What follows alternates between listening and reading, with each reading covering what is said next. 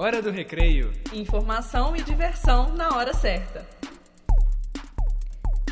Bom dia! Hoje é dia 24 de março, agora são 8 horas e 49 minutos. Em Belo Horizonte faz 21 graus. A previsão para o dia de hoje é de sol com algumas nuvens sem chuva. Pegue seu café, seu pão de queijo e fique ligado nas principais notícias da semana. Economia. Decisão judicial obriga Ministério do Trabalho a divulgar nomes de empresas e empresários autuados por trabalho escravo. Samuel Lima fala mais a respeito.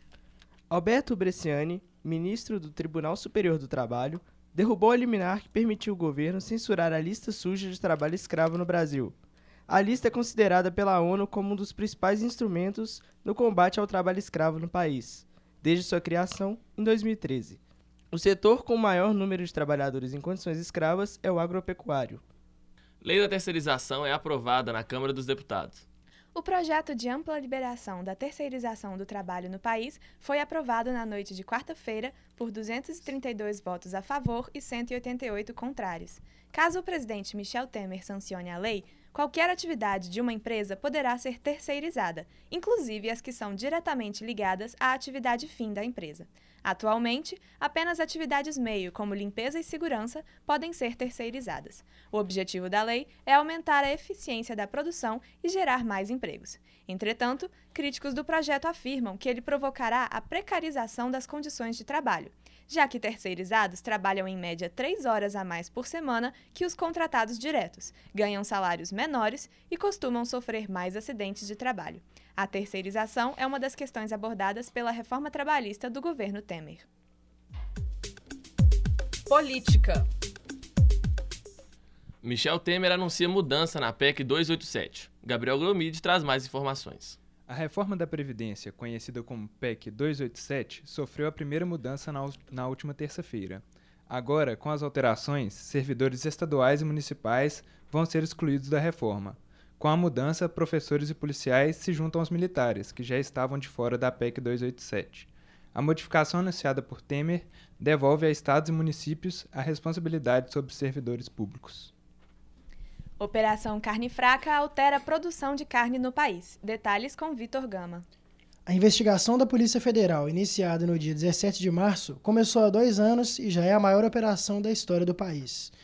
O esquema que é encabeçado por fiscais agropecuários federais e empresas do agronegócio, principalmente das gigantes JBS e BRF, envolve a venda de carne adulterada e vencida.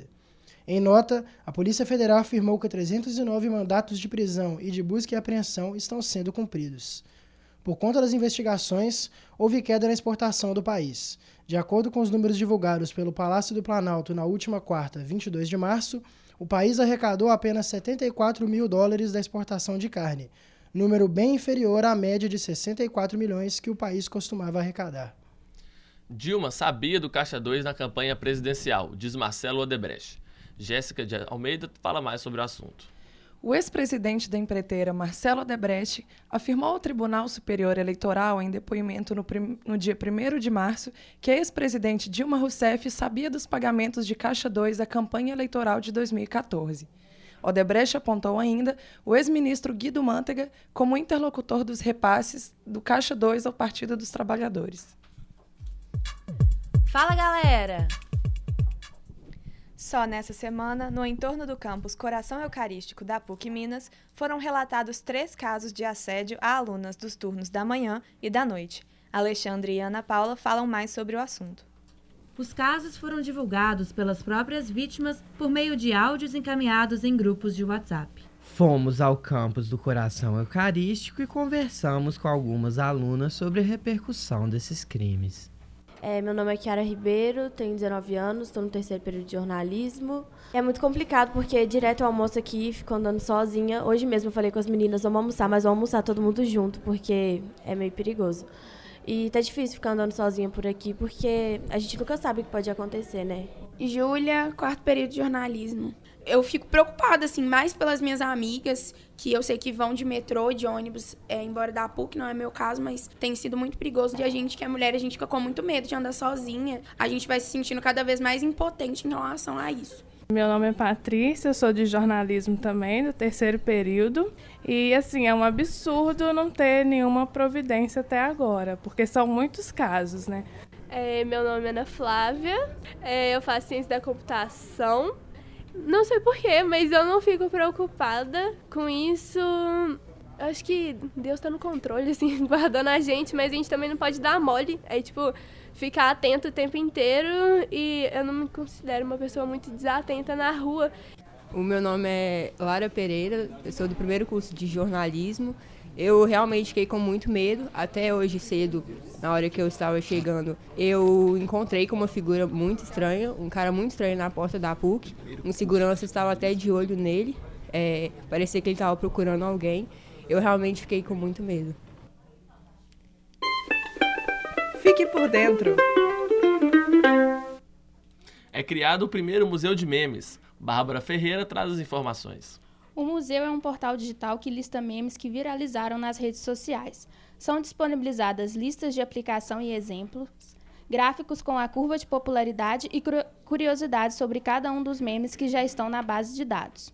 Também são publicadas entrevistas com páginas e pessoas ligadas aos virais e artigos que estudam o fenômeno dos memes. O Museu de Memes é um projeto acadêmico criado pelos alunos da graduação e professores do Departamento de Estudos Culturais e de Mídia da Universidade Federal Fluminense e os alunos de pós-graduação em Comunicação da Universidade Estadual do Rio de Janeiro. Esporte. Brasil goleia o Uruguai e se aproxima da Copa do Mundo da Rússia. Mais detalhes com Laura Brandi. De virada, a seleção brasileira venceu por 4 a 1 a seleção do Uruguai na noite desta quinta-feira. O jogo pelas eliminatórias sul-americanas para a Copa do Mundo da Rússia aconteceu em Montevidéu, no histórico Estádio Centenário. Com três gols do volante Paulinho e um gol por cobertura do atacante Neymar, o Brasil garantiu a sétima vitória consecutiva no torneio. A seleção canarinho lidera as eliminatórias com 30 pontos, sete à frente do Uruguai, segundo colocado. O resultado praticamente garante a classificação para o Mundial com cinco rodadas de antecedência. Com a vitória, Tite se consagra como treinador da seleção com mais vitórias consecutivas em eliminatórias da Copa do Mundo, superando João Saldanha. A seleção volta a campo na próxima terça-feira, dia 28 de março, para enfrentar o Paraguai no Itaquerão. Internacional. Bruno Andrade, estudante de Relações Públicas e intercambista em Macau pela PUC Minas, traz as informações sobre a repercussão da Operação Carne Fraca na China.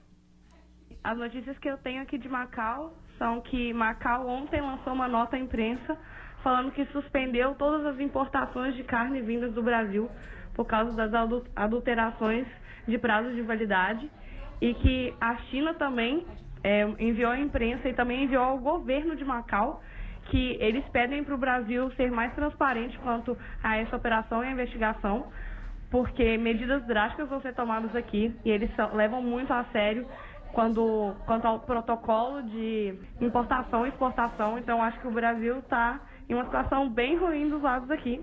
Mas essas notícias que eu tenho foi realmente porque eu busquei é, em jornais de língua portuguesa, como Hoje Macau, porque os jornais chineses falaram muito pouco do assunto e a sociedade em si ela não está muito a par da situação. Eu acho que a consideração maior está vindo mesmo do governo e dos empresários que têm que lidar mesmo com, com esse assunto.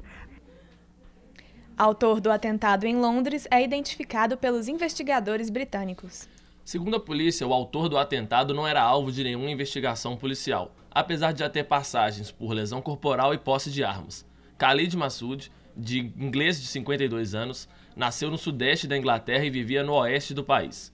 Não há evidências que ele estava planejando o ataque o Estado Islâmico assumiu a responsabilidade pelo ataque na região do parlamento britânico. O ataque ocorreu nesta quarta-feira e resultou em quatro mortos e 40 feridos. Khalid atropelou pedestres e esfaqueou um policial, antes de ser baleado por outros guardas. O inglês não resistiu aos ferimentos e morreu. Cultura. Festival Lollapalooza agita São Paulo neste final de semana. Lucas Sanches traz mais informações. A capital paulista vai receber a sexta edição de um dos maiores festivais do mundo. São mais de 30 atrações nacionais e internacionais, como Criolo, Suricato, The Strokes e Metallica, divididos entre sábado e domingo. O Lola acontece no Auditódromo de Interlagos nos dias 25 e 26 de março. Este programa foi produzido por estudantes do quinto período do curso de jornalismo da Faculdade de Comunicação e Artes da PUC Minas, campus Coração Eucarístico. Com edição de Luísa Couto e Silvia Sena, apresentação de Marina Morégola e Leonardo Parrella. A técnica é de Clara Costa, Luna Ferreira e Rafaela Araújo. A supervisão é da professora Yara Franco. Hora do recreio. Informação e diversão na hora certa.